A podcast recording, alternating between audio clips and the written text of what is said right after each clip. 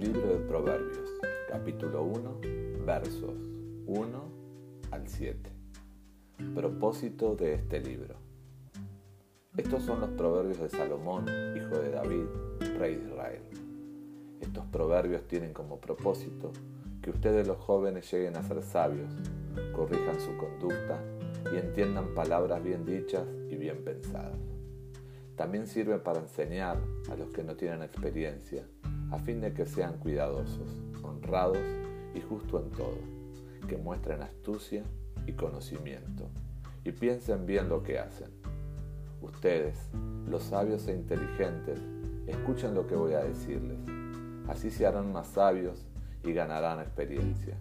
Así podrán entender lo que es un proverbio, lo que es un ejemplo y lo que es una adivinanza.